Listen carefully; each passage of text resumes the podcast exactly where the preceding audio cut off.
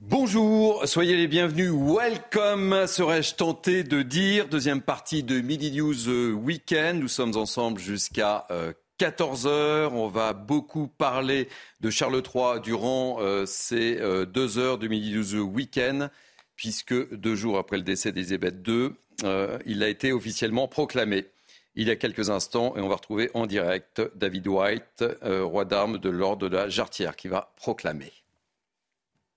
Britain and Northern Ireland is solely and rightfully come to the Prince Charles Philip Arthur le prince Charles Arthur George. Nous, le Lord spirituel de ce royaume et les membres de la Maison des communes avec d'autres membres de feu, le conseil privé, le feu, le conseil privé de feu, ça, la reine et les citoyens de Londres. Nous, avec une voix et avec accord, publions et proclamons que Prince Charles Philippe Arthur Georges est désormais, faisant suite à sa mère, devient le, le roi Charles III par la grâce de Dieu pour les rois du Royaume-Uni de l'Irlande du Nord et d'autres royaumes et territoires, la tête du Commonwealth, défenseur de la foi. Et nous lui devons euh, euh, affection et nous demandons à Dieu de bénir ce roi et qu'il règne sur nous pour de nombreuses années. En ce dixième jour de septembre à St. James Palace en 2022.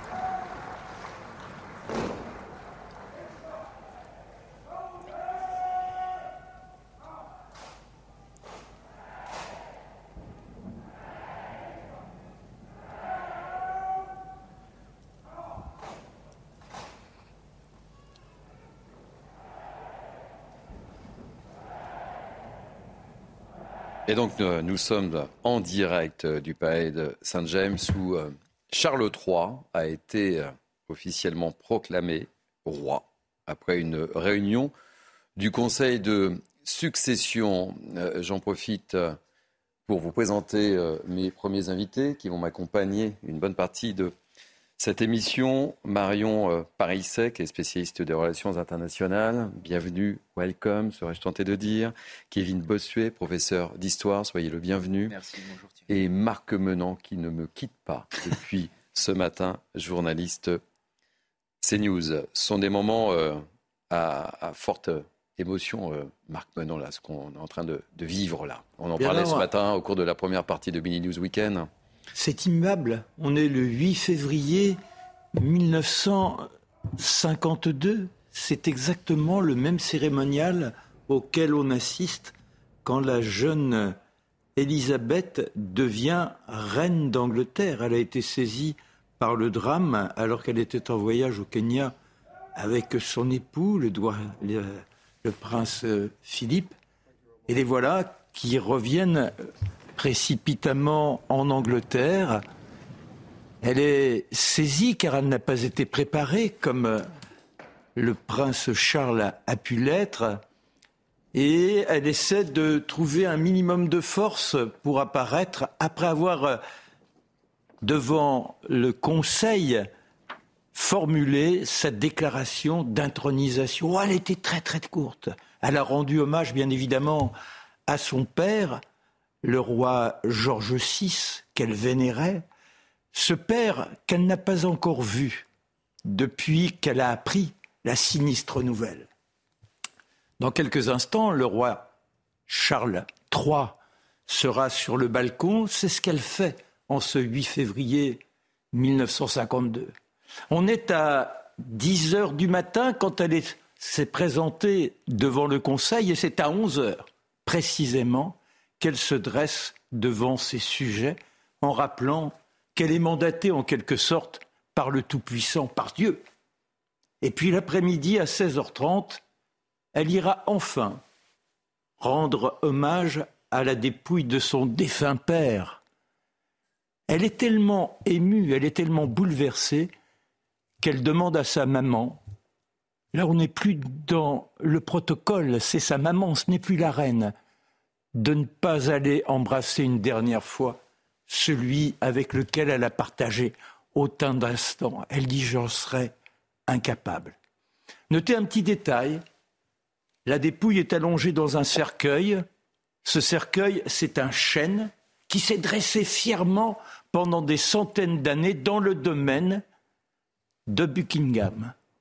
Et déjà dans ce chêne, on avait fabriqué le cercueil du roi George V.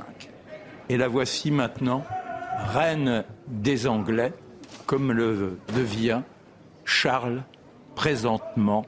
Et là, nous revenons dans le présent. Merci euh, beaucoup Marc. On va, on va retrouver euh, l'un de nos envoyés spéciaux, euh, Florian Tardif, accompagné d'Antoine Estève. vous êtes sur place, Florian. Et ce matin, on peut le dire, c'est une nouvelle ère, n'est-ce pas, qui s'ouvre pour la monarchie euh, britannique, Florian. Oui, tout à fait, avec euh, la tenue de cette euh, Accession Council, ce conseil d'accession qui a proclamé officiellement Charles III comme étant le nouveau roi du Royaume-Uni. C'est la première fois que cette cérémonie est retransmise sur l'ensemble des télévisions ici au Royaume-Uni. Au tout début de cette cérémonie, l'huissier de ce conseil privé du Royaume-Uni a pris la parole afin de proclamer officiellement Charles III comme étant le nouveau roi du Royaume-Uni, des territoires britanniques, comme étant à la tête dorénavant euh, du euh, Commonwealth et euh, défenseur de la foi. Il a terminé son propos introductif par God Save the King, que Dieu sauve le roi. Ensuite, les différents membres du Conseil, à commencer par la Queen consort euh, qui était euh, présente dans euh, la salle du trône ont signé collectivement l'acte proclamant officiellement Charles III comme étant le nouveau roi du Royaume-Uni. Ensuite, dans un second temps, c'est le roi lui-même qui a fait son entrée dans la salle du trône afin de tenir un premier discours de quelques minutes lors duquel il a expliqué qu'il avait pris conscience de la tâche particulièrement ardue qui lui incombait dorénavant en tant que personnage étant à la tête euh, du Royaume-Uni. Il a euh, terminé euh, son propos en expliquant qu'il allait dorénavant dédier l'ensemble de sa vie au service du peuple britannique. Et petite anecdote importante dans cette salle du trône, il y avait justement un trône juste derrière le nouveau roi Charles III qui était toujours aux initiales de la reine I R E pour Elizabeth Regina, mais un nouveau trône est actuellement en train d'être conçu aux initiales du nouveau roi dans CR Charles Rex, Charles III, donc nouveau roi du Royaume-Uni. Question que va-t-il se passer maintenant? Est-ce qu'on peut imaginer que le nouveau roi euh, apparaisse au balcon ou pas? Qu'est-ce qui va se passer? Le nouveau roi euh, du Royaume-Uni a plusieurs euh, réunions euh, qui, ont été calées à son agenda pour, pour la suite. Aujourd'hui, il devrait rencontrer à nouveau la première ministre britannique ainsi que les autres ministres actuellement en place. Il rencontrera également le, chef de, de l'opposition et il devrait se rendre dans les tout prochains jours, selon mes informations, tout d'abord en Écosse, puis en Irlande du Nord et au Pays de Galles, afin justement de rencontrer la population, tout comme il l'avait fait euh, hier lors de son arrivée euh, ici à Londres, où il avait échangé pendant une petite dizaine, quinzaine de minutes avec les Anglais, les Écossais, les Gallois ou encore les étrangers qui étaient présents pour rendre un dernier hommage à la reine, le roi, qui euh, fera un, mini tour inaugural avant de revenir ici à Londres pour. Florian, merci beaucoup. Je suis obligé de, de vous interrompre malheureusement parce qu'on a un petit problème de, de connexion. Mais de toute façon, on va vous retrouver au cours de ce mini news euh, tout au long de, ces deux heures d'émission. Euh, et je rappelle que vous êtes accompagné par Antoine Estève. Euh, Kevin Bossuet, ça y est. Le roi est là et le roi est déjà au travail suite à ce que vient de nous annoncer Florian Tardif avec un programme déjà très chargé.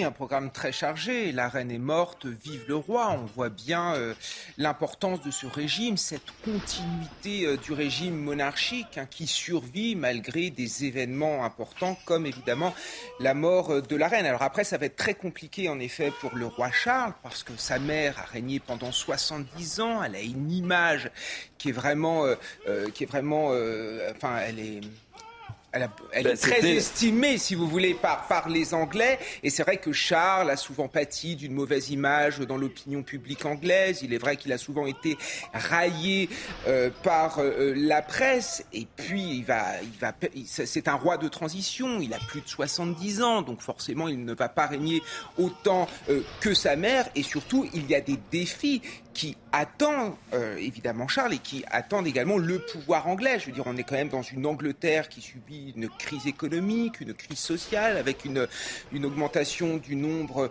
euh, de grèves, une crise identitaire. il y a aussi la question écossaise qui pose de plus en plus problème. Et puis, et puis le Commonwealth aussi, hein, qui, euh, certains pays y ont déjà. par exemple, comme l'Australie, le Canada ou la Nouvelle-Zélande, en effet, par exemple. Donc en effet, il y a de nombreux défis qui attendent, qui attendent Charles, donc on verra bien qu'il va faire. Marion Pariset, ce qu'évoquait euh, Kevin Bossuet, oui, euh, c'est vrai qu'à un moment donné, il n'était pas très populaire, mais on l'évoquait avec euh, Marc Menant au cours de la première partie de Mini News. Il a su repartir à la conquête du cœur de ses compatriotes anglais au fil du temps. Oui, il a, il a, selon, il a l'avantage en tout cas d'avoir eu cette période d'acclimatation plus très longue. Peut-être qu'il avait même aussi ah, cherché à, à, il est roi à 73 ans. L'attendre, l'attendre aussi d'une certaine manière. Il a beaucoup de travail à faire. Il, a des chaussures très larges à remplir aujourd'hui, puisque c'est l'expression britannique. Feel to, the shoes to fill are very big in this occasion. Mais c'est c'est très difficile pour lui, mais en même temps, euh, comme on l'a dit, c'est une période de transition. C'est une période de transition sur tous les plans. C'est aujourd'hui très difficile, je pense, en particulier pour le peuple britannique, parce que justement, on est dans une période de crise. La crise ukrainienne qui a touché euh, toute l'Europe, la crise sociale, la crise économique, et qu'aujourd'hui, les Britanniques ont perdu un symbole et ils ne savent pas vers quoi ils vont. Ils, ils connaissent un peu Charles, mais ils ne peuvent pas savoir exactement quelle sera euh, cette nouvelle euh, royauté, comment il s'appropriera. Où il va incarner voilà, comment il s'appropriera ces, instruments, comment il euh, entendra aussi représenter euh, le Royaume-Uni à l'international, parce que c'est un des rôles principaux aussi de la royauté, c'est de pouvoir, euh, au-delà des questions nationales où, finalement le, roi va très peu se positionner, ou en tout cas uniquement en privé, en théorie, sur l'international, il a un vrai rôle de facilitateur qu'il peut endosser. La, la reine Elisabeth l'avait vraiment fait. Elle l'avait pris à son compte, Elisabeth II, euh, lors des décolonisations, ce qui avait été quand même des périodes très complexes, où elle avait pu, euh, par certains moments, par la qualité de ses relations entretenues avec des chefs d'État, euh, pouvoir justement aider à ce que ce se fasse dans, un, dans un climat plus apaisé. Aujourd'hui, alors qu'en effet, les alliances euh, sont en train d'évoluer de manière très rapide, euh, alors que euh, les compétitions à l'international sont différentes, le rôle du roi et ce qu'il va pouvoir endosser comme rôle à ce niveau-là va se, va se poser. Et puis, Marc Menon, on l'évoquait, il va devoir apprendre à se taire. Parce qu'il n'avait pas sa langue dans sa poche. Oui, mais il l'a dit lui-même. Il, il va devoir faire attention Thierry, à il, il a dit lui-même Je ne suis pas un imbécile. Et c'est vrai, c'est un garçon très intelligent mais je pense qu'il aura la subtilité d'instiller dans le discours officiel les petits éléments qui montreront qu'il est un acteur réel dans cette période, non pas de règne transitoire. Moi, je me dis que 73 ans, on est bien jeune dans cette famille où l'on vit en général jusqu'au du côté de 100 ans. Donc, à mon sens, on peut avoir un règne dans lequel plus long dans lequel il soit installé, dans lequel il rayonne véritablement. Et pour revenir sur ce que vous disiez, l'action qui avait été celle de la reine Élisabeth lorsqu'elle s'était rendue par exemple au Ghana. Qu'est-ce qui se passe-t-il à ce moment-là? Le Ghana a décidé de quitter l'Empire. Et elle, elle décide de se rendre sur place. Et là, elle entre en fraternité avec ceux qui la rejettent a priori et qui sont déjà remarqués et presque attirés par le Kremlin et Khrouchtchev. Et elle renverse ces situations en participant à des festivités et il reste dans le giron de la couronne. Alors vous voyez, il y, y a, apparemment un rôle qui se réduit à du protocole, mais il y a des possibilités, et tout à l'heure, quand vous évoquiez toutes les ruptures potentielles, il peut agir de cette manière-là. Et cet homme-là est aussi un homme de grande qualité humaine. Comme sa mère, et comme tous les rois, il est d'autorité divine, c'est-à-dire qu'il n'est pas tout à fait dans une mentalité comme la nôtre. Il incarne une spiritualité, il incarne une humanité. Et que va-t-il faire? Eh bien déjà, comme depuis 50 ans, continuer à avoir des actions qui sont des actions caritatives. Il se rendra dans les hôpitaux. Mais ceux sur lesquels il a veillé, comme par exemple il y a plus d'un million de jeunes qui ont eu une chance d'intégration grâce aux actions de celui qui était le prince Charles. Immanquablement, tout ça sera poursuivi par le nouveau euh, prince de Galles, à savoir William, mais lui a cette autorité, je dirais, d'homme de cœur, et ça, ça doit lui permettre de véritablement s'institutionnaliser et d'être dans la, sublime relation qu'il y ait Élisabeth à son peuple. Alors, symbole de ce changement, ou je dirais de cette évolution, eh bien c'est ça.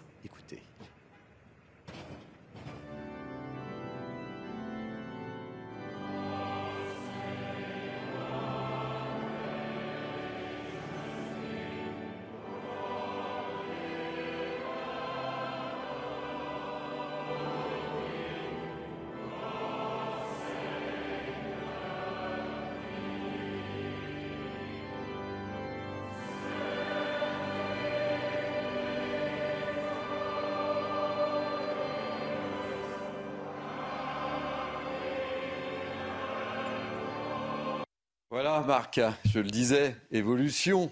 de God Save the Queen, remplacé par The God Save the King.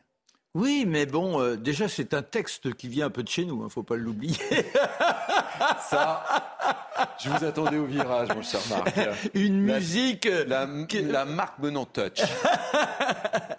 Et euh, euh, dans, cette logique, il y a simplement à, changer un mot. Un mot, oui, mais c'est un symbole. Ça fait des années des années. C'est vrai, mais bon, euh, les rois avaient précédé. Il y a eu Georges V, Georges VI, et puis après, on vient à Victoria. Ce qui est étonnant par rapport à nous, nous, on a eu surtout des régentes, car il n'y avait pas de reine en tant que telle. Tandis que chez eux, c'est possible et ce sont elles qui ont véritablement marqué la royauté. La première, Élisabeth, Élisabeth Ier, et puis, euh, oui, Virginia, etc. Je propose d'écouter justement l'une des premières interventions euh, du nouveau roi. Euh, c'était ce matin, justement.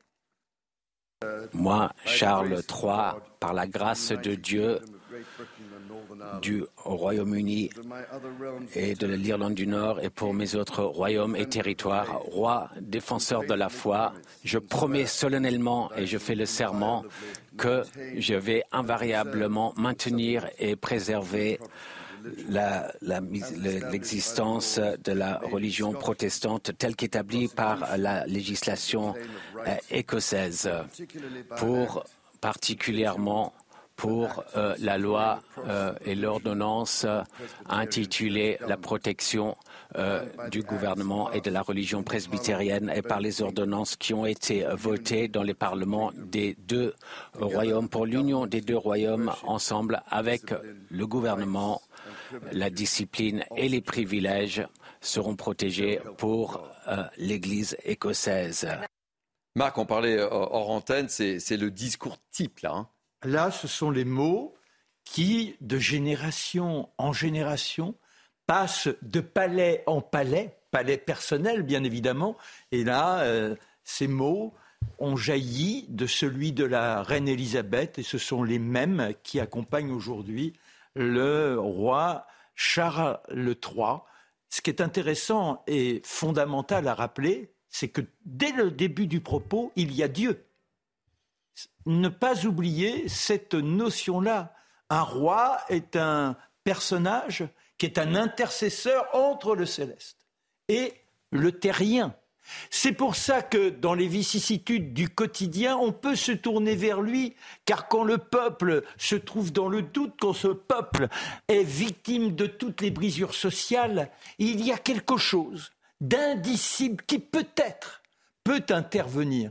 Et ça, c'est ce qui donne une autorité au roi que l'on a peut-être du mal à comprendre ici, car nous sommes devenus de farouches républicains. Et pour autant, parce qu'il y a une constante humaine dans la spiritualité, on s'aperçoit que quel que soit le régime, il y a toujours eu comme ça un désir par rapport aux incompréhensions du monde à se tourner vers cette transcendance qui peut-être nous gouverne. Je me tourne vers le professeur d'histoire que vous êtes, Kevin. Euh, c'est une page d'histoire qui se tourne là.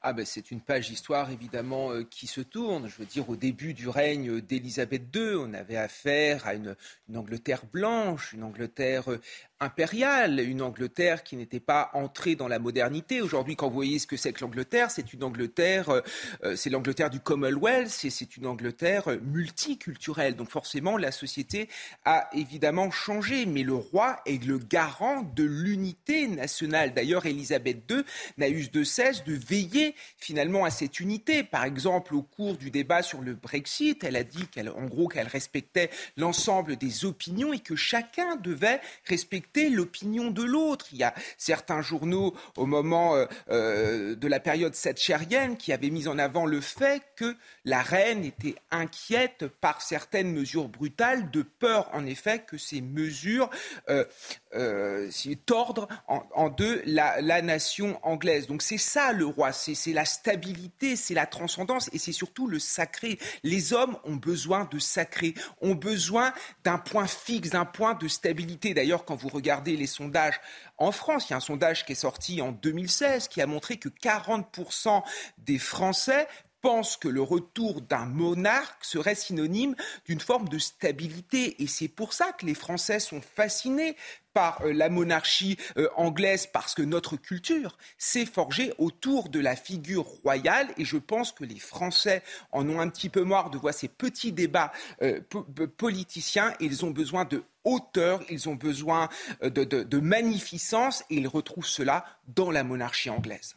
Merci euh, beaucoup, Kevin Bossuet. Euh, on reviendra sur ce qui se passe en Angleterre, sur cette page d'histoire qui est en train et que nous vivons en direct sur, sur CNews. On marque une pause publicitaire et on se retrouve tout à l'heure. On prendra la, la, direction de Nice pour encore un refus d'obtempérer. A tout de suite. Vous êtes bien sur CNews.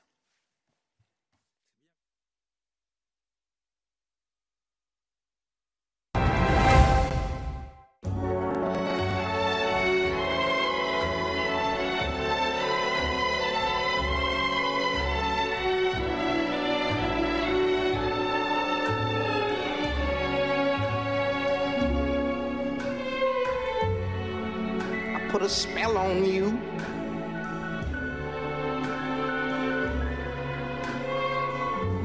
Consumer. Spell on you. Le parfum. Louis Vuitton.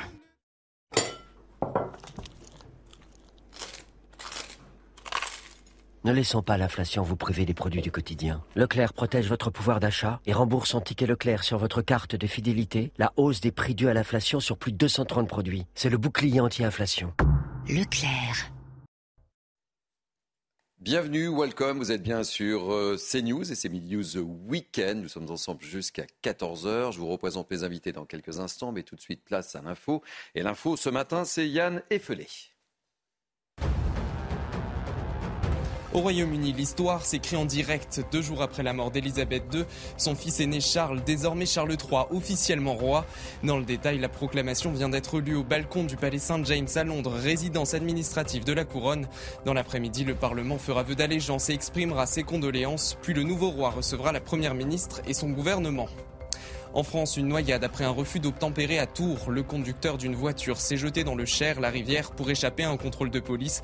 Les forces de l'ordre s'étaient lancées à sa poursuite après un feu rouge brûlé à vive allure. Il a percuté un arbre, a sauté à l'eau et est décédé sur place. L'affaire des fuites au 36 quai des Orfèvres devant la justice. 19 personnes sont jugées à partir de lundi. Un dossier foisonnant, un tiroir qui rassemble des personnalités diverses, gardiens de la paix, ancien chef du GIGN, hommes politiques. Les soupçons de fuite avaient fait scandale en 2015.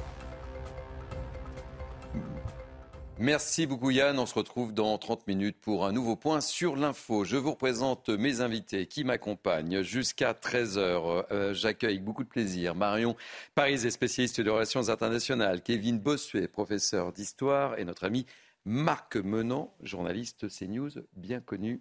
Merci d'être avec nous ce matin. On va quitter un peu euh, l'Angleterre. On va prendre la direction de Nice pour rappeler que le policier auteur de tirs mortels sur un automobiliste ce mercredi a finalement donc été mis en examen pour violence volontaire avec arme ayant causé la mort sans intention de la donner. C'était dans le cadre d'un refus d'obtempérer. L'homme visé par le tir circulait sans permis à bord d'un véhicule volé. Le policier euh, de 23 ans a été placé sous contrôle judiciaire avec interdiction de port d'armes. L'usage de l'arme est rare dans les refus d'obtempérer et on a recueilli euh, ce matin le témoignage d'un policier qui lui-même, pour se défendre, avait dû tirer. C'était en 2019. Écoutez ce, témoignage assez fort. Il a été recueilli par Amaury Bucco et on en parle juste après. C'est quelque chose qui marque, hein. c'est traumatisant. Je n'avais pas gardé mon sang-froid, je pense que j'aurais tiré beaucoup plus tôt. J'ai retardé le tir euh, vraiment à la dernière fraction de seconde. Ça, après, je pense que c'est vraiment dû à l'expérience. À ce moment-là, j'avais déjà 12 ans de police, de terrain, 12 ans de brigade de nuit. Donc j'étais assez habitué à la violence, à la mort, etc. On est assez habitué à des situations tendues. Ça fait partie du, quotidien du métier de policier. Et euh, donc, j'ai pas stressé. Cependant, quand euh, l'individu euh, était vraiment très proche de, moi et qu'il a, voulu nous, porter un coup de couteau, à mon chef et à moi, c'est vrai que ça peut paraître étrange, mais j'ai pensé à mes deux enfants et je me suis dit, ben, c'est lui ou c'est moi, quoi. Donc, euh, j'avais malheureusement plus le choix. Et du coup, le, tir était inévitable. Donc, euh, à ce moment-là, c'est un peu difficile. En tant que policier, on se dit, euh, est-ce que mes collègues pensent à une autre façon d'interpeller Est-ce que je ne suis pas aveuglé justement par peut-être par la peur, peut-être par le stress, je ne sais pas. Et ça, ça, faut analyser tous ces, euh, paramètres en, une fraction de seconde. Pendant une semaine, voire deux semaines, euh, je n'ai pensé qu'à ça, euh, jour et nuit. Jour et nuit, c'est vrai que ça m'obnibulait. Je, je, ne pensais qu'à ça. Je m'en voulais terriblement parce que je ne suis pas. C'est la première fois que je, je faisais usage de mon arme sur le terrain. C'était pas la première fois que je sortais mon arme, mais c'était la première fois que je tirais. Et en plus, voilà, abattre quelqu'un, ça m'était jamais arrivé, fort heureusement. J'espère que ça ne m'arrivera plus. Je voulais justement vous soumettre euh, ce témoignage euh, très fort, puisque des refus d'obtempérer, euh, il y en a malheureusement tous les jours. Le rôle des policiers n'est pas simple. Parfois, ils tirent comme ce qui s'est produit à Nice. Euh, on, le sent très, très marqué, ce policier qui vient de Bossuet. Évidemment qu'il est très marqué. C'est un métier qui est compliqué, avec des policiers qui sont sous-payés, des policiers qui exercent dans des conditions difficiles. Moi, je le vois, j'enseigne en, région parisienne et notamment en Seine-Saint-Denis, et je vois ces jeunes policiers qui débarquent souvent très mal formés, qui sont insultés, euh, qui sont maltraités, qui parfois pètent un plomb parce qu'en effet, euh, on ne respecte plus la police parce qu'on ne respecte plus l'État. Alors sur la vidéo, euh, je vois sur les réseaux sociaux l'extrême gauche utiliser cette vidéo, notamment pour nous parler de violence policière, pour nous raconter que celui que, que la police tue, déjà Hein, il y a une enquête. C'est la vidéo de. Oui, c'est la première vidéo. c'est celle que l'on voit à, l'écran au moment où vous parlez. Parce que c'est ça qui est fondamental. C'est ça qui est fondamental. Tout d'abord, il y a une enquête. Là, hein. Oui, mais tout d'abord, il y a une enquête. Moi, j'aimerais attendre le fruit de l'enquête. En outre, nous n'avons qu'une partie de la vidéo. Il faudrait avoir la séquence. Et le problème, c'est d'abord le refus d'obtempérer. En France, il y a un refus d'obtempérer toutes les 20 minutes. Moi, je suis désolé. Celui qui refuse de s'arrêter quand un policier lui ordonne est un délinquant.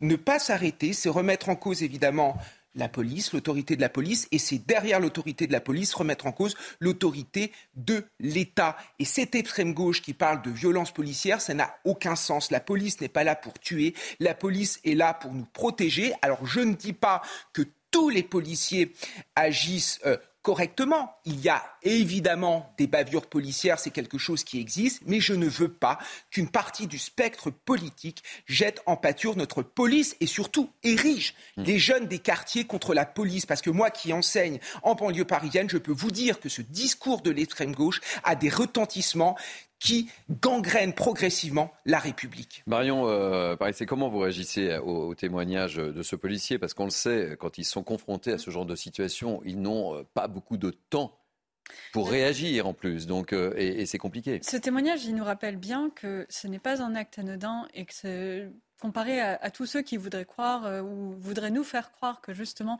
la police tue, la police fait usage de manière déconsidérée de la force, on voit bien que derrière, ce sont des hommes et des femmes qui sont humains. Et ce n'est pas anodin de tirer sur quelqu'un, ce n'est pas anodin d'avoir sa vie en danger et de se voir menacé comme ça. Et, donc on est loin de justement toute cette, euh, toute cette déshumanisation qu'on cherche à, faire de la police. La police travaille, on l'a dit, dans des conditions euh, matérielles et immatérielles qui sont compliquées. Matérielles parce que manque de moyens, immatérielles parce que manque de respect fondamentalement. Et c'est bien ça, tout ce qu'on voit à travers, euh, à travers ces différents éléments. Là où il y a aussi une difficulté, c'est que dans les conditions immatérielles, c'est que aujourd'hui les policiers sont souvent jetés en pâture sur le plan médiatique en fait. C'est, il y a un jugement, il y a un tribunal médiatique qui est créé, qui les accuse, qui les euh, cornérise, qui les ostracise avant même qu'il y ait fait vraiment la lumière sur la nature des événements. On a besoin en effet qu'il y ait des enquêtes, c'est pas, enfin c'est normal qu'il y ait des enquêtes sur la façon dont se sont déroulés les événements, comme de l'autre vidéo que vous montrez. Mais aujourd'hui, juger a priori par quelques images en voulant inventer un narratif sur la façon dont se sont déroulés les faits, c'est contre le respect de l'état de droit également. Marc, une, petite réaction sur ce témoignage Oui, moi je suis un peu plus nuancé.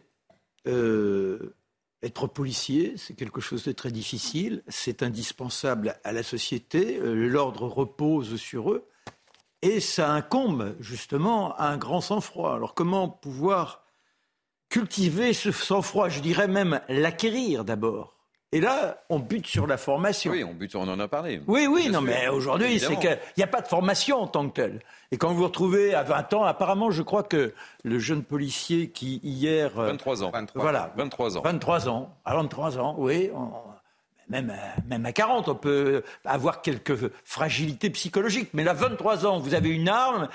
Et ce qui est vrai néanmoins, c'est qu'aujourd'hui, on peut être confronté à des images alors il y a les procès, a priori, dans 95% des cas, ils ne tiennent pas. Et on peut dire, oui, on exploite une situation douloureuse, ce qui mine l'État, ce qui mine la démocratie, ce qui nous menace donc dans notre authenticité, dans notre désir de vivre dans le respect des uns des autres et en liberté.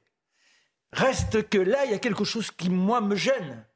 C'est on est dans une séquence euh, euh, sur le film. Et on voit la voiture qui, dans un premier temps, manifeste un recul sans menacer la vie des policiers. C'est là aussi. Le policier n'est pas celui tel qu'on a pu se, se, retrouver en, culture dans les films western où le policier tire sans nuance. Là, on admet la légitime défense ou le fait qu'éventuellement il y ait menace d'autres personnes. Là, la voiture, elle finit par s'arrêter. Hmm.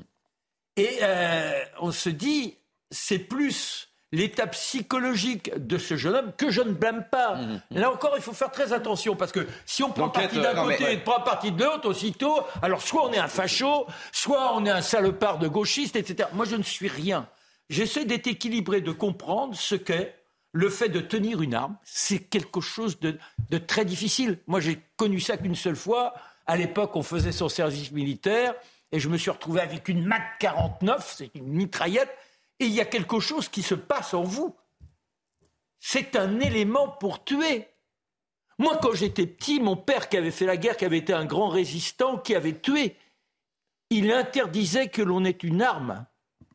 Une arme, c'est la destruction de l'autre. Je ne veux pas ça de chez moi. On n'avait même pas le droit de jouer aux cow-boys et aux Indiens. Et c'est ça qu'il faut remettre en perspective. Ce jeune garçon, 23 ans, il est là sans doute dans un trouble psychologique et il finit par tirer et c'est vrai que la situation, quand on la voit telle qu'elle, on se dit il y a peut-être un tir abusif. Mais c'est important qu'on fasse écouter euh, ce, témoignage de, ce policier qui a été confronté bien sûr, bien à, cette situation. On va changer de sujet. Il appelle à la résistance républicaine. Qui? Fabien Roussel, secrétaire national du Parti communiste. Il encourage les mairies, les collectivités territoriales et les entreprises à ne pas payer leurs factures d'électricité. Pourquoi? Parce qu'elle ne bénéficie pas des tarifs réglementés. Je vous propose d'écouter Fabien Roussel. On en parle. Je suis sûr que vous avez plein de choses à dire sur cette prise de position de Fabien Roussel. Où il faut fermer la piscine, où il faut fermer le théâtre, où il faut fermer, baisser le chauffage fortement dans les écoles, dans les EHPAD. Il faut savoir dire stop, nous ne payerons pas ces factures injustes et injustifiées. Et donc j'appelle les maires à demander au gouvernement où il prend en charge les factures d'électricité qui dépassent euh, les normes habituelles, ou il permet aux communes d'accéder à des tarifs réglementés et stables. On met l'argent de côté jusqu'à ce que le gouvernement décide d'entrer en action. Bon, eh ben, du Fabien Roussel dans le texte. Euh, Marion Pariset, vous en pensez quoi de, ce nouveau euh, coup de colère de Fabien Roussel? Euh, je trouve ça surprenant qu'il appelle ça de la, de la résistance républicaine. Ah, c'est de la résistance républicaine. On, pourrait même considérer que c'est anti-républicain. C'est-à-dire, aujourd'hui, on est plus, euh, il est là plutôt à s'inscrire dans la ligne LFI, dans une forme d'insurrection vis-à-vis de l'État, euh, qui cherche finalement à, ne, à dire bon, on ne va pas payer les, les les factures, on ne va pas honorer la dette, on ne va pas euh, honorer nos engagements internationaux. Et au final, on se dédie de la parole de la France et on fragilise euh, la légitimité, la crédibilité de l'État dans son ensemble. C'est donc plutôt, pour moi, anti-républicain qu'au contraire une, démarche républicaine dans ce cas-là. Kevin Bossuet, vous êtes du même avis? Ah, Je suis exactement du même avis. Je veux dire, on ne peut pas se dire républicain et appeler à l'insurrection contre l'État républicain. Donc moi, j'aimerais que M. Roussel aussi dise la vérité. C'est que pourquoi nous en sommes arrivés à ce niveau-là Tout simplement parce que nous avons abandonné l'énergie nucléaire. Et la vérité, c'est que si nous avions euh, maintenu euh, nos centrales nucléaires, nous n'aurions aujourd'hui aucun problème d'électricité. Alors je ne fais pas ce procès à M. Roussel qui a toujours été un pro-nucléaire, mais on pourrait faire ce procès évidemment aux amis de M.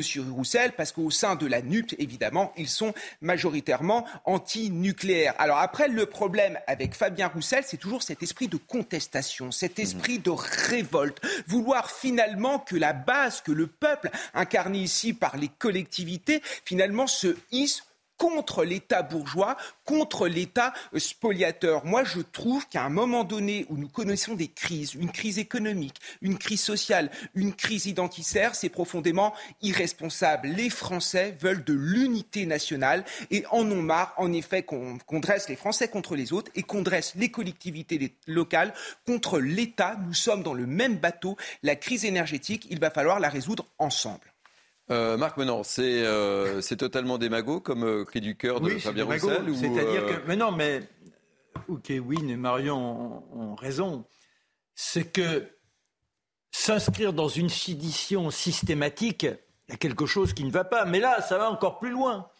C'est-à-dire que si vous êtes dans une situation où une catégorie du peuple se retrouve victime d'un abus de pouvoir ou d'une situation sociale extrêmement euh, pénible à vivre, on peut éventuellement comprendre qu'il y ait un appel à se dresser devant l'État. Mais là, demander à des collectivités locales, alors là, il n'y a, a, plus d'État, il n'y a plus rien. Qu'est-ce qu'une collectivité locale?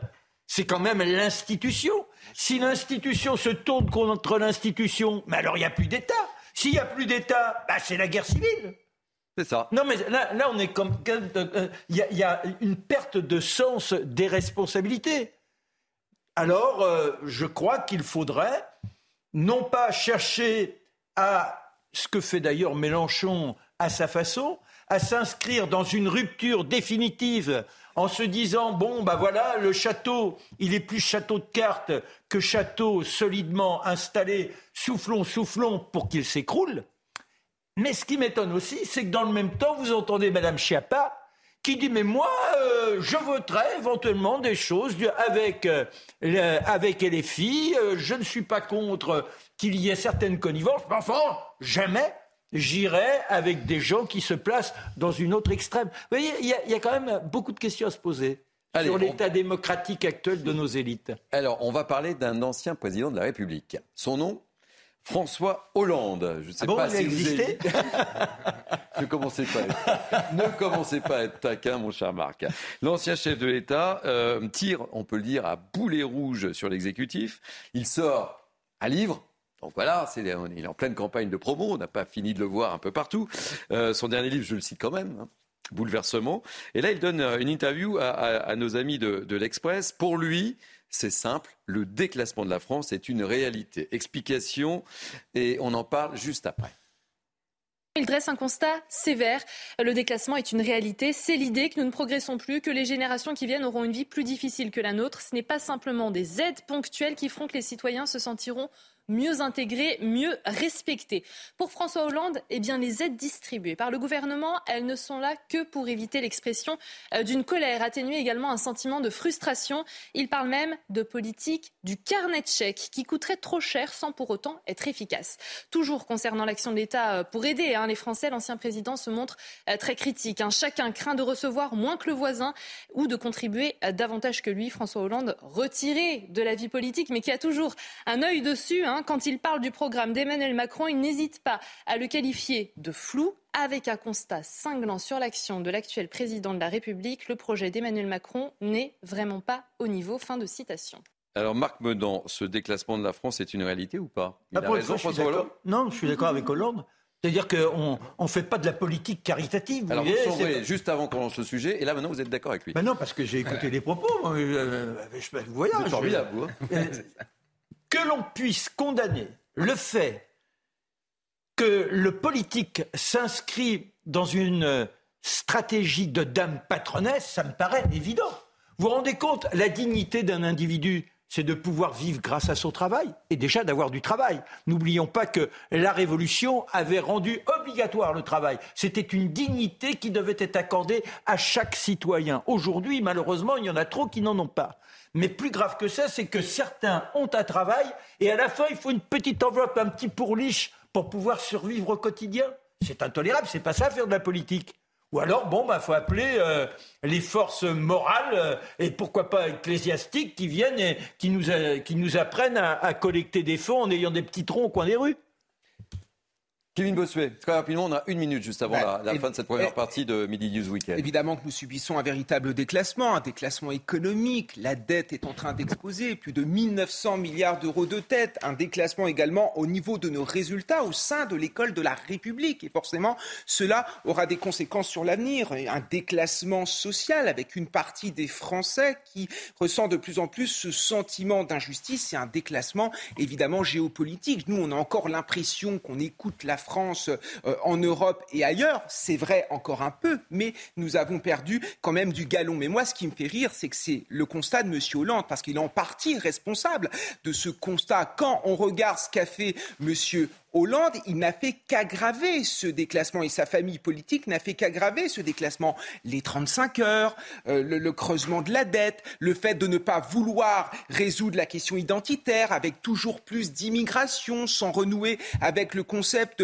euh, d'assimilation. Et puis quand il critique M. Macron, moi ça me fait beaucoup rire parce que j'aimerais rappeler quand même que M. Macron était un ministre de François Hollande. La vérité, c'est que M. Macron appartient à la même famille politique que M. Hollande et cette famille politique a détruit notre pays. C'est un fait. Fin de cette première partie de Midi 12 Weekend. Je vous retrouve dans quelques instants. Merci euh, Kevin Bossuet, vous nous quittez. Toujours un plaisir de vous avoir. Euh, Marion Pariset, vous restez. Marc Menant. J'ai quoi comme ticket? Euh, je, je, vérifie, mais je crois que vous restez. Ah bon, d'accord. à tout à l'heure. Bonne journée et on se quitte évidemment sur euh, les images de Londres puisque euh, vous le savez, euh, Charles III est officiellement roi d'Angleterre. Welcome et vous êtes bien sur CNews.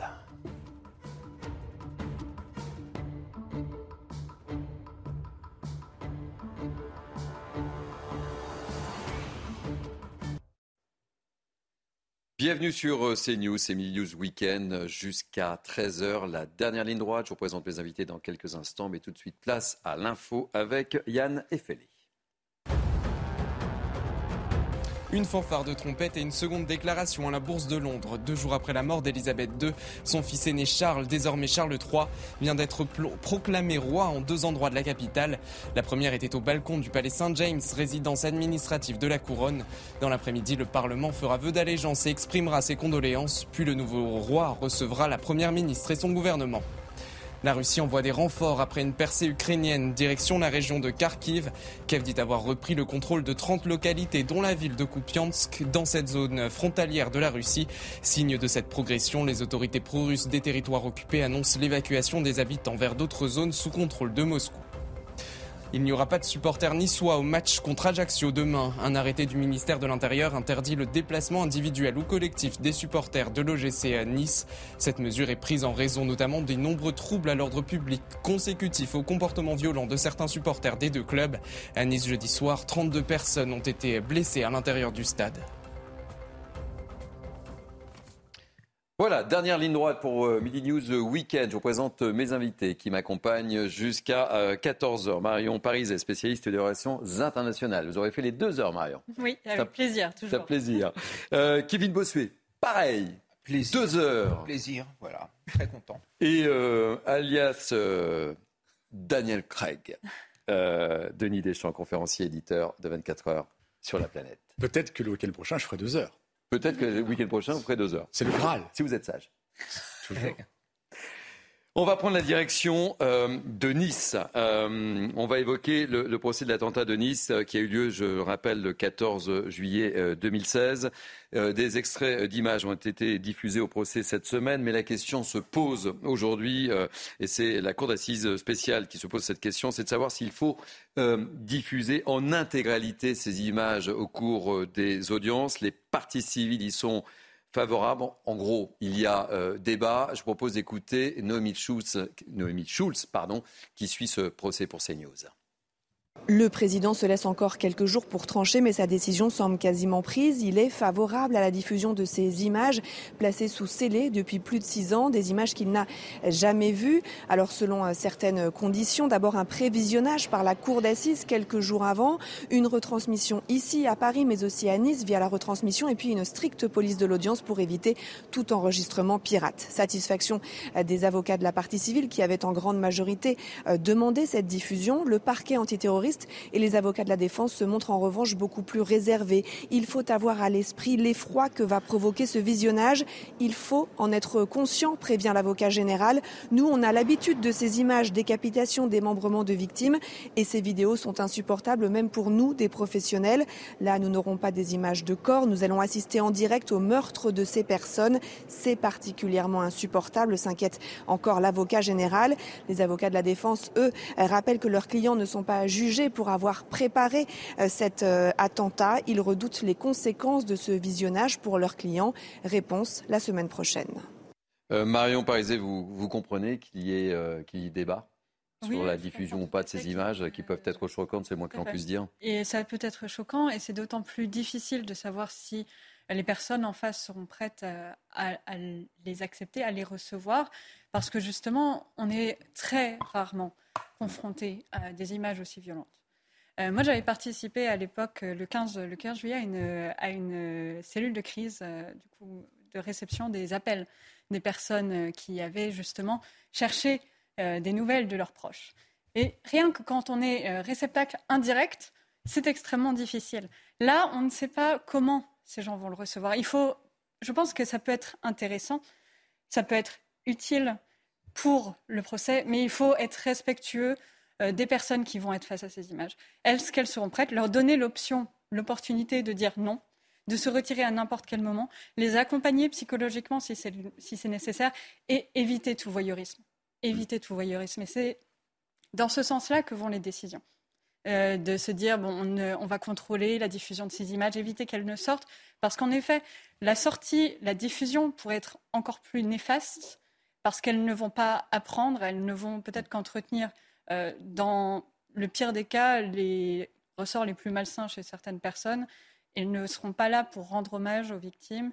Et c'est ça aujourd'hui dont on a besoin. On a besoin de faire la transparence, de faire la clarté sur ce qui s'est passé et de rendre hommage. Kevin Bossuet, quel est votre ressenti il, ne faut pas utiliser ces images pour, euh, le bon déroulement du procès Il ne s'agit évidemment pas de tomber dans le voyeurisme, il ne s'agit pas de choquer pour choquer. Ceux qui ne veulent pas regarder ces images n'ont pas euh, à les regarder. Il faut préparer psychologiquement les personnes qui vont y être confrontées. Mais à un moment donné, il faut aussi être ferme, il faut montrer la réalité de l'islam politique, la réalité de l'islamisme, une idéologie qui gangrène notre territoire et qui gangrène le monde dans son entier je crois qu'on a pendant longtemps fermé les yeux sur la violence de cette idéologie, sur sa, sur sa cruauté, sur son inhumanité. Et à un moment, il faut dire les choses, il faut montrer ces images pour qu'il y ait, si vous voulez, une prise de conscience. Et en dehors de la prise de conscience, je veux dire, pour pouvoir avoir un bon jugement, il faut être confronté finalement à cela. Donc moi, je suis pour, je comprends le débat parce qu'en effet, c'est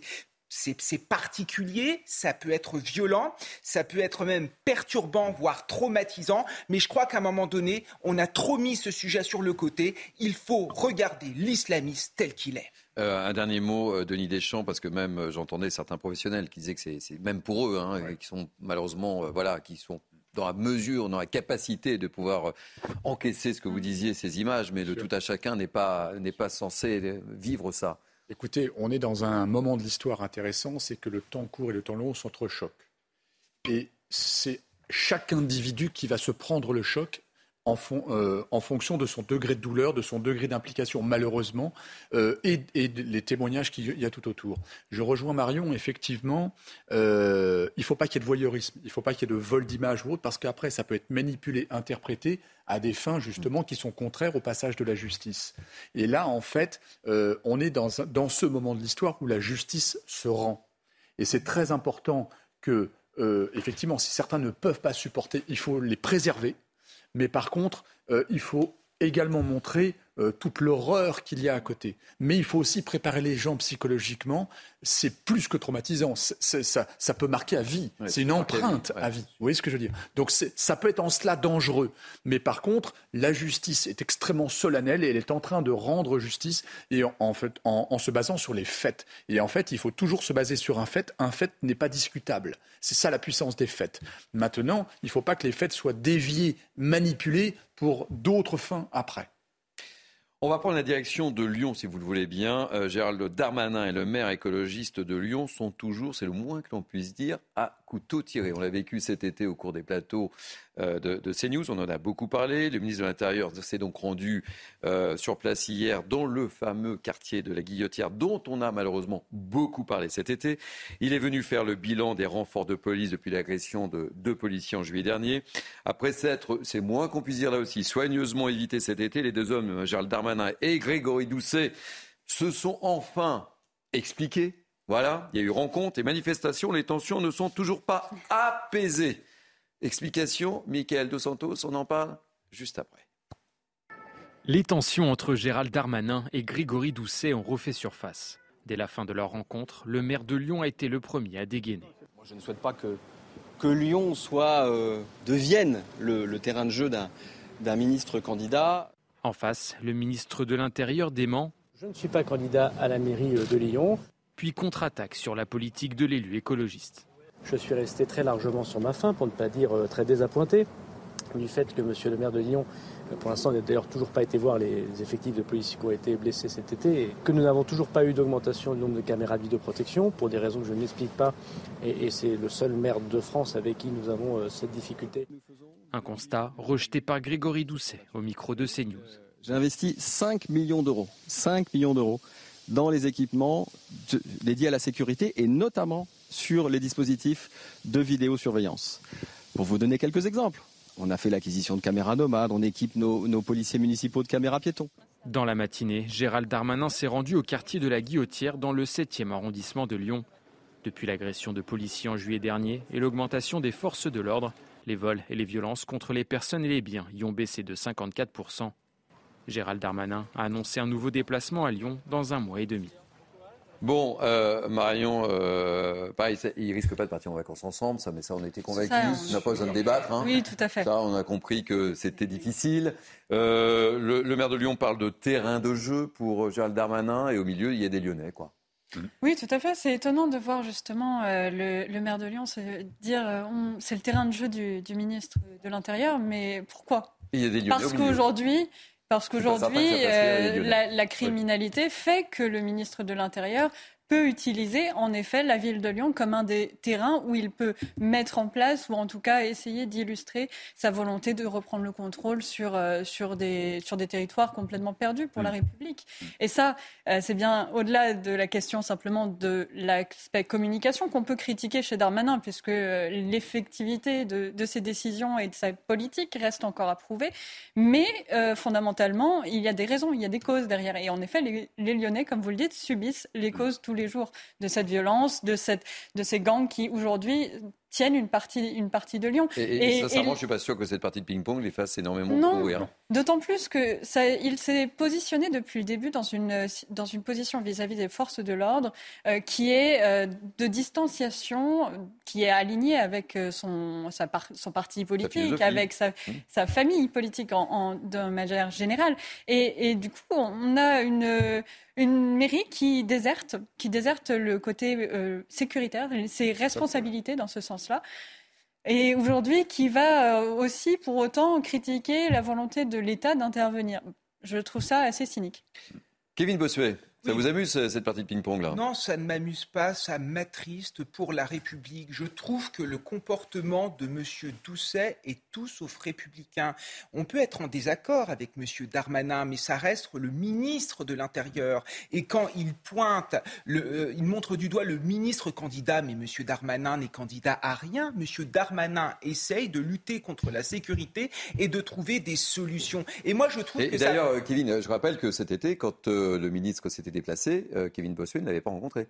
Oui, il bien pas sûr. accueilli. On en oui, avait parlé autour de Il ne l'avait pas rencontré. Et moi, je pense à tous ces habitants qui sont en proie à l'insécurité. On nous parle de crise démocratique, de crise démocratique. Mais comment voulez-vous que les gens qui souffrent, les gens qui ont vu dans leur quartier les supermarchés euh, fermés à 17 heures, les restaurants fermés plus tôt que prévu, qui sont en proie au trafic de drogue, comment voulez-vous que ces gens-là croient encore à la démocratie quand vous avez ces échanges qui sont peu cordiaux et qui surtout montrent qu'ils sont dans, qui sont dans une forme de politique politicienne. Je crois que le, le, problème de la sécurité dans notre pays est assez grave pour qu'on s'écarte des posture. Moi, j'ai quelques divergences avec M. Darmanin, mais je le crois sincère dans sa volonté de lutter contre l'insécurité. Et M. Doucet devrait faire pareil parce que je pense que ses administrés n'ont qu'un souhait, pouvoir vivre paisiblement. Denis Deschamps. Euh, le maire de Lyon a reçu mandat de la part des électeurs pour pouvoir euh, agir en fonction d'un certain nombre de problématiques des citoyens dans la cité. Eh bien, on a la démonstration que l'écologie politique se frotte au réel et que la greffe prend difficilement. Hein, euh, et là, en fait, on, voit une des difficultés. Je pense qu'il y en aura d'autres. Je pense qu'il y aura d'autres épisodes. D'ailleurs, M. Darmanin a promis de revenir. Hein, donc ça veut dire qu'il y a probablement d'autres sujets qu'ils ont en commun. Euh, donc euh, voilà, voilà un exemple effectivement, euh, ceux qui sont pris en témoin, voire même en otage, ce sont les habitants, parce qu'il y a des vrais quartiers, comme vous disiez Marion, qui reculent dans l'univers de la République, hein, qui sont même en dehors de la République, puisqu'il y a des reconquêtes de territoire. C'est pas de nous, ça, c'est quand même un constat fait par l'État. Donc là, on a une vraie difficulté. Il y a d'autres villes comme ça. Là, on parle de Lyon, mais il y a aussi d'autres villes comme ça. Et moi, je pense sincèrement qu'effectivement, ils partiront pas en vacances du tout ensemble, mais plutôt que d'embêter ou de taquiner les Français sur leur barbecue et leur côte de bœuf, voire de vouloir vouloir créer un délit parce que les hommes ne font pas le ménage chez eux, je pense qu'il y a d'autres phénomènes beaucoup plus graves que ça dans l'écologie politique que les sujets de Mme Rousseau. On verra, euh, on parlera peut-être euh, au cours de cette journée de la fête de l'humanité, mais on verra s'il y a des barbecues ou pas à la fête de l'humanité. C'est une tradition. C'est une tradition. C'est une tradition. Donc on verra comment réagissent euh, certains membres du Parti écologiste. C'est possible. Ben, on va suivre avec ça avec une grande attention, vous imaginez bien. Je pense qu'elle aurait beaucoup de selfies devant les barbecues. Kevin Bossuet, un dernier mot oui, non, mais euh, dernier mot, encore une fois, c'est la crise démocratique, moi, qui m'anime euh, foncièrement. Et on voit finalement ce que sont les écolos. Ce sont des gens qui défendent des bobos, qui sont complètement déconnectés, qui sont sectaires, qui sont dogmatiques, qui refusent de discuter avec des gens qui ne pensent pas comme eux et qui sont surtout dans une forme de mépris social, notamment vis-à-vis des catégories populaires qui subissent de plein fouet l'insécurité. Quand vous entendez les écologistes s'en prendre au Tour de France, s'en prendre au Puy du Fou, s'en prendre au, football, ils s'en prennent finalement au cœur de la culture populaire. Et je pense qu'on parle souvent de sécession identitaire. mais avec ce genre de personnes, on est dans une sécession sociale. Allez, euh, tout ça s'enchaîne parfaitement parce qu'on va parler d'Emmanuel Macron. Et vous savez où il était, Emmanuel Macron, hier? Il était au milieu des jeunes agriculteurs, justement. Et, il était dans le Loiret. Hein? La fête de Jim. Exactement. Oui. Et il a lancé un appel il faut acheter oui. français. On l'écoute et je vous pose la question juste après. C'est une mobilisation de vous, je n'ai pas de leçon à vous donner, vous travaillez suffisamment. Des pouvoirs publics, vous avez un ministre et tout le gouvernement qui sont à vos côtés. Vous m'avez à vos côtés, vous le savez, sur le cap que j'ai donné, mais une mobilisation de la nation tout entière. On a besoin de tous nos compatriotes pour qu'ils comprennent que acheter français, consommer français aujourd'hui, aimer notre agriculture, c'est la clé pour garder cette souveraineté et ne pas se réveiller demain avec la gueule de bois. Ça, Denis Deschamps, je sais que ce sont des propos qui vous touchent. Oui, très bien. Moi, je viens de la terre. Euh, j'ai créé une entreprise avec mon frère qui est un très gros négoce agricole qu'on est en train de déployer dans la région centre. Je connais très très bien les jeunes agriculteurs. Ils m'appellent régulièrement pour leur faire, euh, pour leur dire le monde, pour leur raconter le monde. Ce qui est important. Et, en plus là, je viens d'être nommé euh, conseiller au commerce extérieur. Donc en fait, je fais partie des, personnes quand on voyage beaucoup de promouvoir le savoir-faire français, les produits français. Notre commerce extérieur est malheureusement catastrophique en ce moment essentiellement à cause des énergies. Des énergies. Ceci dit, nous avons mille facettes dans ce, dans ce beau pays. On a, nous, nous avons mille savoir-faire qu'il faut promouvoir. Je le dis de manière tout à fait dépassionnée, nous sommes des enfants gâtés. On oublie les savoir-faire français. Il faut acheter français. Il y a de telle chose magnifique en France, pourquoi on, a, pourquoi on va chercher ça ailleurs? Et d'ailleurs, plus on achètera français, plus on va relocaliser mécaniquement derrière. Il y a plein de chefs d'entreprise qui sont prêts à investir, qui se donnent énormément. Donc il faut encourager les bonnes âmes et les jeunes. Il faut inciter les jeunes à entreprendre. C'est tout bête. Nous, euh, Quinca, on a été habitués à ne pas se lancer. On nous a dit, attention, si vous vous plantez, c'est fini. Il faut aider les jeunes à se lancer. Et si c'est un échec, c'est une expérience. On apprend. Et en plus, il faut après enchaîner. Et c'est des gens comme nous qui devront apporter l'expérience aux jeunes pour faire. Il faut être dans l'action. Donc ça, c'est important ce que dit le, président, parce qu'il faut que ça génère des envies, des énergies. Marion, vous approuvez le, discours euh, Alors j'approuve d'autant plus euh, que euh, la crise en Ukraine, mais déjà avant la crise du Covid, nous avait quand même révélé les fragilités de notre, notre système de, fourniture, hein, d'alimentation notamment, et que ça s'est révélé comme un enjeu de souveraineté aujourd'hui, de souveraineté alimentaire. C'est un sujet sur lequel nous avons travaillé dans le cadre de mon think tank et qui montre bien aujourd'hui que l'alimentaire, l'agroalimentaire, l'industrie alimentaire est aujourd'hui un enjeu pour exister en tant que puissance au plan international. Alors on parle aujourd'hui de la question de se nourrir français, mais il y a aussi la question de consommer français plus largement, de pouvoir réindustrialiser, rapatrier les savoir-faire, les compétences, parce que c'est aussi ça qui a fait rendu possible, en tout cas pour un certain nombre de pays, de traverser les crises avec moins de, en subissant moins de contre-coups que ce que nous avons subi en France. Aujourd'hui, c'est la capacité à rebondir et à pouvoir assumer aussi notre autonomie en termes d'État, en termes de nation, pour pouvoir exister dans un contexte international où la concurrence est rude et l'Union européenne euh, dans, dans laquelle nous nous trouvons a un poids à jouer, mais pour cela, pour que nous puissions euh, faire euh, ce, ce, jeu entre la Chine et les États-Unis, nous avons aussi besoin que la France existe au sein de l'Union européenne, face aux Allemands notamment, qui ne nous laissent pas beaucoup de place. Deux mots de fin. Oui, bah, moi je crois qu'il faut revenir à des choses simples, finalement, au circuit court et, surtout rendre sa noblesse au métier mm. d'agriculteur. Mais quel beau métier que celui finalement de nous nourrir. Et encore une fois, je vais parler des écologistes qui répandent, ou de certains écologistes, qui répandent des rumeurs sur nos agriculteurs, qui nous racontent que nos agriculteurs pollueraient, qu'ils ne prendraient pas soin, évidemment, euh, des terres euh, qu'ils cultivent ou des animaux euh, qu'ils élèvent, qui nous racontent que les agriculteurs sont des bénesses, sauf qu'aujourd'hui les agriculteurs font de plus en plus d'études, parfois des masters d'agronomie. Ce sont des gens responsables, ce sont des gens intelligents, et je crois qu'il faut leur rendre hommage. Et de manière générale, s'intéresser aussi, si vous voulez, aux espaces ruraux, parce qu'il y a une forme de désertification, une forme de solitude, et dans notre politique, un euro dépensé dans nos quartiers doit correspondre à un euro dépensé dans nos campagnes. C'est cela l'égalité républicaine ça sera le mot de la fin. Kevin Bossuet. Merci en tous les cas, fin de ce Mini News Weekend. Ça a été un plaisir de vous avoir autour de moi. Merci euh, beaucoup Marion Pariset. Merci beaucoup Kevin Bossuet. Merci mon cher Denis Deschamps. Vous avez tenu votre pari je remercie aussi euh, Marc euh, euh, Menant. tout de suite, eh bien, écoutez, ah je voudrais remercier aussi François Epp et Cynthia Pina qui m'ont aidé à préparer ces deux heures d'émission, ces 2h30 d'émission de Mini Weekend. Merci aux équipes de la programmation, aux équipes de la régie. Tout de suite, place à la belle équipe avec Barbara Klein. belle journée sur CNews et Barbara Klein reviendra évidemment sur ce qui se passe du côté de la Grande-Bretagne avec Charles III, le nouveau roi des Anglais. À très bientôt.